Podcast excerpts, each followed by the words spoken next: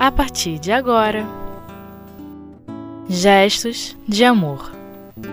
A Gênese. Aparição de Jesus após a sua morte. Com Elton Rodrigues. Olá, meus amigos, é muito bom estar de volta estudando a Gênese com vocês.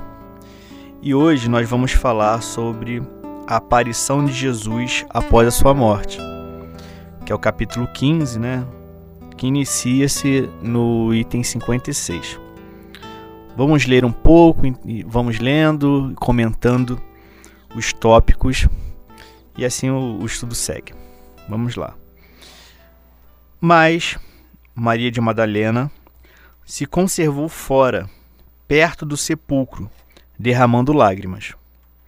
E enquanto chorava, inclinou-se para olhar dentro do sepulcro e viu dois anjos, vestidos de branco, sentados no lugar onde estivera o corpo de Jesus, um à cabeceira e o outro aos pés. Eles lhe disseram: Mulher, por que choras? Ela respondeu: É que levaram o meu senhor e eu não sei onde o puseram. Tendo dito isso, ela se voltou e viu Jesus de pé, sem saber, entretanto, que fosse ele. Então Jesus lhe disse: Mulher, por que choras? A quem procuras? Ela, pensando que fosse o jardineiro, falou: Senhor, se tu o levaste, diz onde puseste e eu irei buscá-lo. Jesus então lhe disse: Maria. Ela voltou-se imediatamente e exclamou: Rabone, isto é, meu senhor. Jesus lhe respondeu: Não me toques, por, porquanto ainda não subi para o meu Pai. Mas vai encontrar meus irmãos e dize-lhes, de minha parte, que eu subo para o meu Pai e vosso Pai, meu Deus e vosso Deus. Maria Madalena foi então contar aos discípulos que viram o Senhor e que ele lhe dissera aquelas coisas. Meus amigos, algumas coisas é, já podemos iniciar, né? já podemos falar sobre a característica desses ensinamentos que chegaram até os dias de hoje, né? E serve também para entendermos como que funciona a grandeza divina através de suas leis. Esses anjos que Maria viu dentro do sepulcro não deixam de ser espíritos, espíritos de luz, que estavam, obviamente, trabalhando com Jesus e estavam ali com ele, porque ele também estava em espírito, né? É, a gente tem uma certeza disso porque ele já tinha passado daquela fase da cruz, né, onde seu corpo morrera, e inicialmente Maria não o reconheceu. Então, provavelmente, Jesus, querendo lhe passar uma lição, fez com que seu perispírito não estivesse tão claro para ela conseguir é, entender ou enxergar que era ele.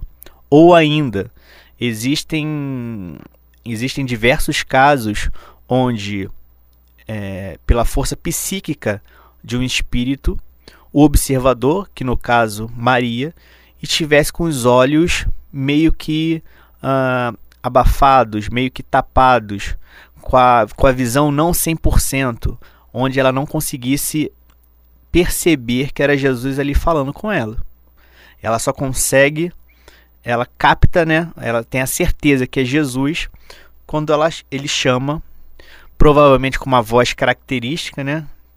Maria. Aí sim ela chama o chama de Rabone, né? Que é o meu Senhor. Então ele diz também que no, no final ele diz que ainda não tinha subido ao Pai, ou seja, provavelmente ele ainda estava trabalhando aqui na Terra, né? É, organizando algumas coisas, algumas tarefas antes de ir para sua colônia, né? Ou para aquela para os céus, né? Para os céus, vamos interpretar assim, para os céus, porque provavelmente ele ainda estava trabalhando aqui e ele não queria que ela to, é, é, tocasse né, em, sua, em seu espírito, que provavelmente ele não, não estava é, solidificado, né, vamos dizer assim, condensado, então ela poderia se assustar, porque ela não sabia dessas coisas. Então provavelmente ela poderia se assustar e ele queria evitar essa essa esse susto, né, essa preocupação a mais para ela naquele momento de dor, naquele momento de, de tristeza, pois o seu filho tinha tinha morrido. Bom, continuando. Naquele mesmo dia, indo dois deles para uma vila chamada Emaús, distantes 60 estádios. Estádios é uma unidade métrica da época, né?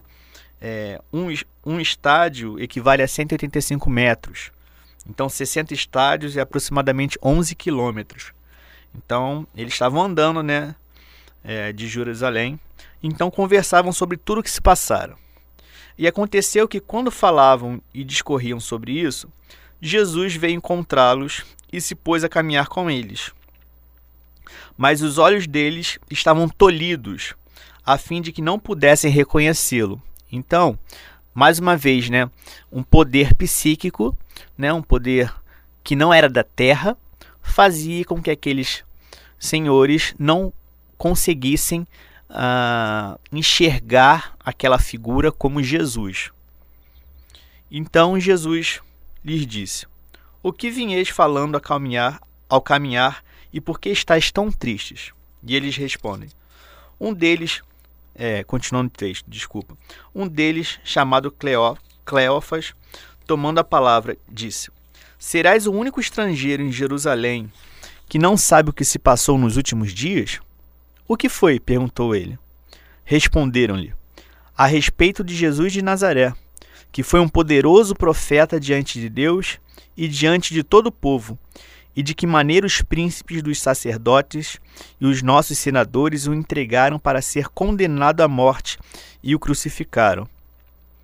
E dessa forma eles falaram com Jesus, né, que estavam esperando ele voltar depois de três dias e ainda assim é, ele não tinha aparecido, então todos estavam um pouco, um pouco tristes e tal.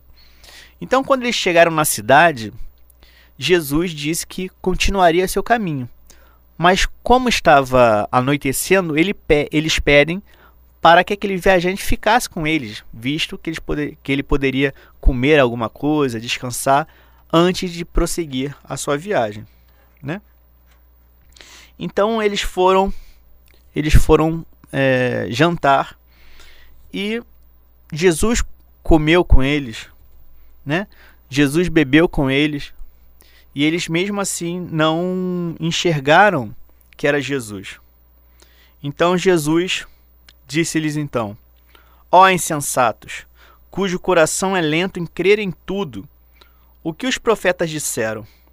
Não era preciso que o Cristo sofresse todas essas coisas e que assim entrasse na glória? E começando por Moisés, passando a seguir por todos os profetas, eles explicavam o que fora dito sobre ele em todas as Escrituras. Jesus tinha a intenção de mostrar, antes deles enxergarem, mostrar que precisava ter fé, acreditar naquilo que Jesus tinha dito, né? Porque é muito mais fácil você acreditar em algo depois que você vê. Concorda, meus amigos? Então Jesus queria ensinar aquela população, aquele povo, na fé. Queria mostrar que a fé era importante. Porque no caso de, de Tomé, por exemplo, Tomé disse o que? Eu só vou acreditar na ressurreição de Cristo depois que eu tocar suas feridas. E Jesus responde a Tomé: Tomé, você acredita em mim? Você acredita no que eu voltei? Porque tocou, porque você viu. Felizes são aqueles que acreditaram sem ver. Esse era um dos ensinamentos, esse era um dos objetivos de Jesus nessa volta pós-morte corpo físico. Só que existia uma, uma dificuldade daquela, daquele povo enxergar isso.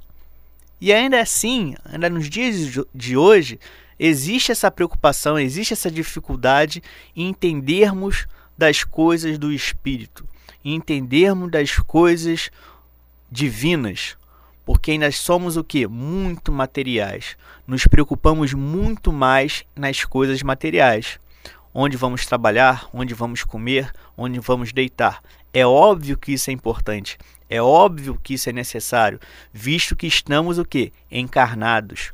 Mas também temos que procurar cada vez mais dar atenção às coisas do espírito, onde estivermos, porque podemos trabalhar pensando na, nas coisas do espírito, podemos comer pensando como espíritos, podemos procurar um abrigo, podemos é, é, ter relações né, sociais pensando como espíritos. Esse é o exercício diário. Precisamos sim das coisas materiais, isso é óbvio. Mas temos que tentar diminuir um pouco essa visão material, essa visão materialista que ainda carregamos e preenchê-la, preencher esses, essas lacunas com uma visão um pouco mais espiritualizada, onde estivermos, com quem estivermos. Então, meus amigos, meus irmãos, daqui a pouco, logo depois do intervalo, nós voltamos.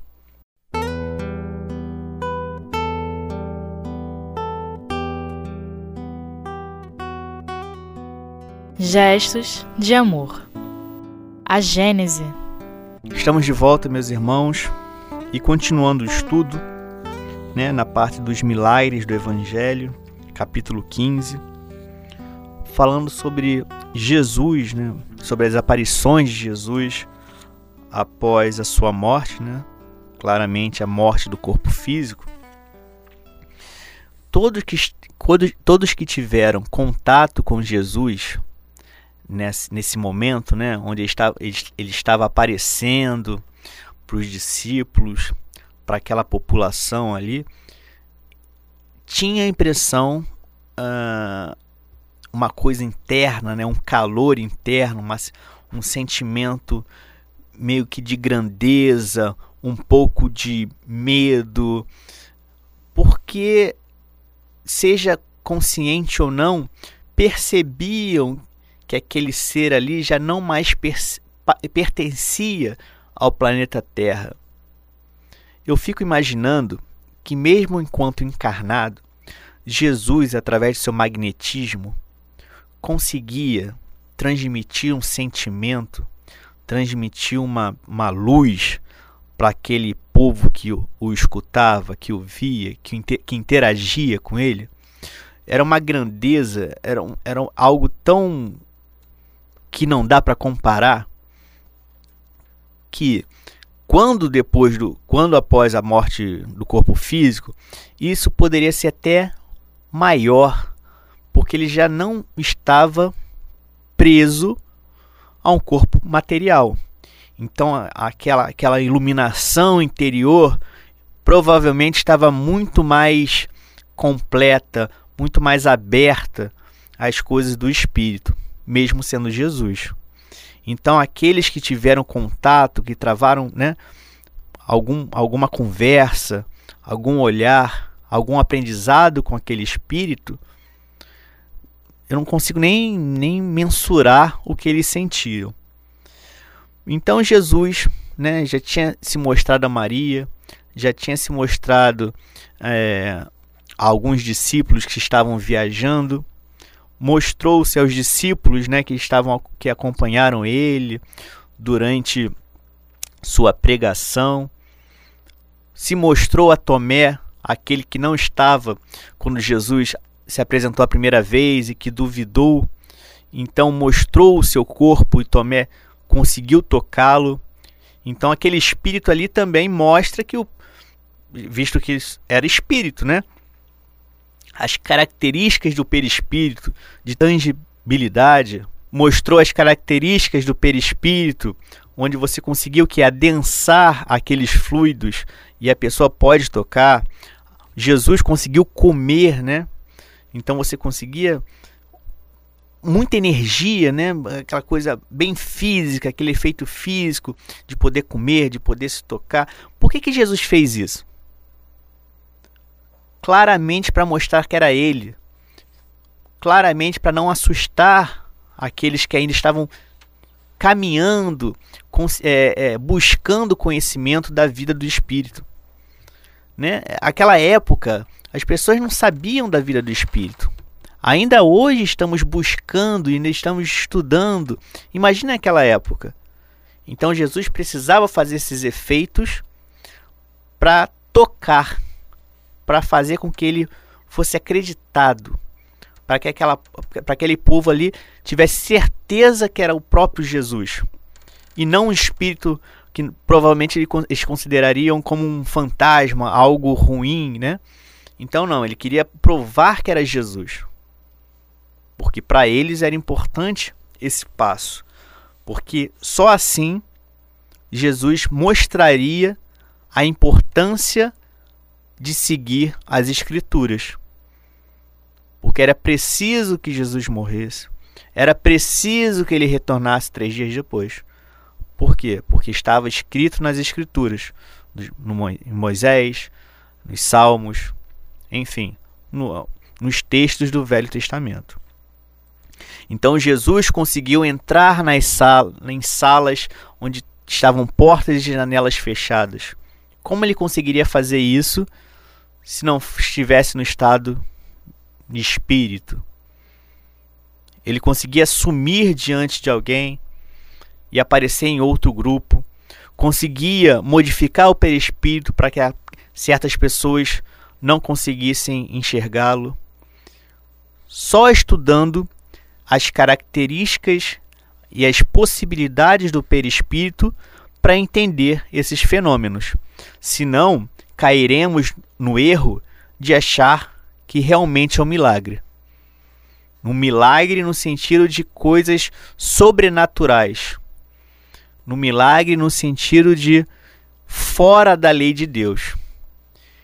E já temos que ter a consciência que nada foge à lei tudo acontece porque Deus permite, porque está na lei.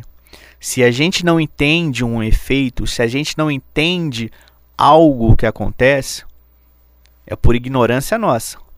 E o nosso objetivo é estudar cada vez mais para entender a grandeza divina. Mas o que temos que nos prender, o que temos que dar mais atenção, não é o milagre, entre aspas, de Jesus voltar após a sua crucificação. O que temos que estudar, o que temos que prestar mais atenção é o milagre de Jesus de, em apenas três anos, passando seus ensinamentos, passando seu sentimento de amor, conseguir converter o mundo, conseguir renovar as ideias do globo e ainda assim, depois de mais de dois mil anos, estarmos aqui estudando, debatendo, tentando entender, chorando com Jesus. Chorando porque entendemos a grandeza desses ensinamentos chorando, muitas das vezes pela vergonha de sabermos e não colocarmos em prática. E mesmo assim, ele, ele nos perdoa, ele, ele, nos, ele nos conhece, ele está sempre com a gente. Então choramos por agradecimento, choramos por vergonha, choramos por medo, por insegurança, mas ainda hoje estamos buscando, estamos lutando dentro de nós, né, conosco mesmo, com esses ensinamentos. Se Jesus se prendesse apenas a fenômenos físicos, hoje em dia provavelmente só saberíamos o nome dele, só saberíamos da existência dele em algum livro histórico. Mas vamos pensar em Jesus como alguém que nasceu pobre, que não escreveu nada,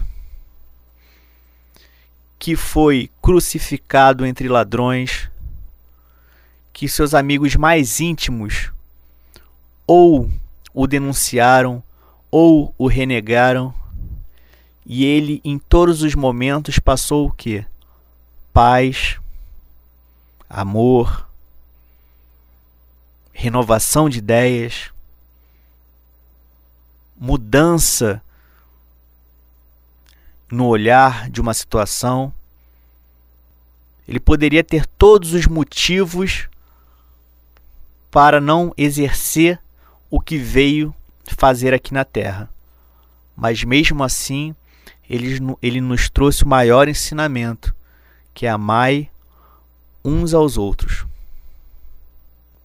Amai o seu irmão como a ti mesmo. E ainda hoje estamos tentando entender o significado dessas pequenas palavras, mas com uma grande importância na renovação do sentimento mundial. E para colocarmos isso em prática, vamos começar do pequeno, no micro, para o macro. Vamos renovar as nossas ideias, as nossas ideias, as relações com as nossas famílias, com os nossos vizinhos, com o trabalho, com a nossa cidade, com o país e com o mundo. É um trabalho formiguinha, mas temos que começar. E assim, meus irmãos, terminamos mais um estudo e espero que o nosso encontro ocorra o mais breve possível. Graças a Deus.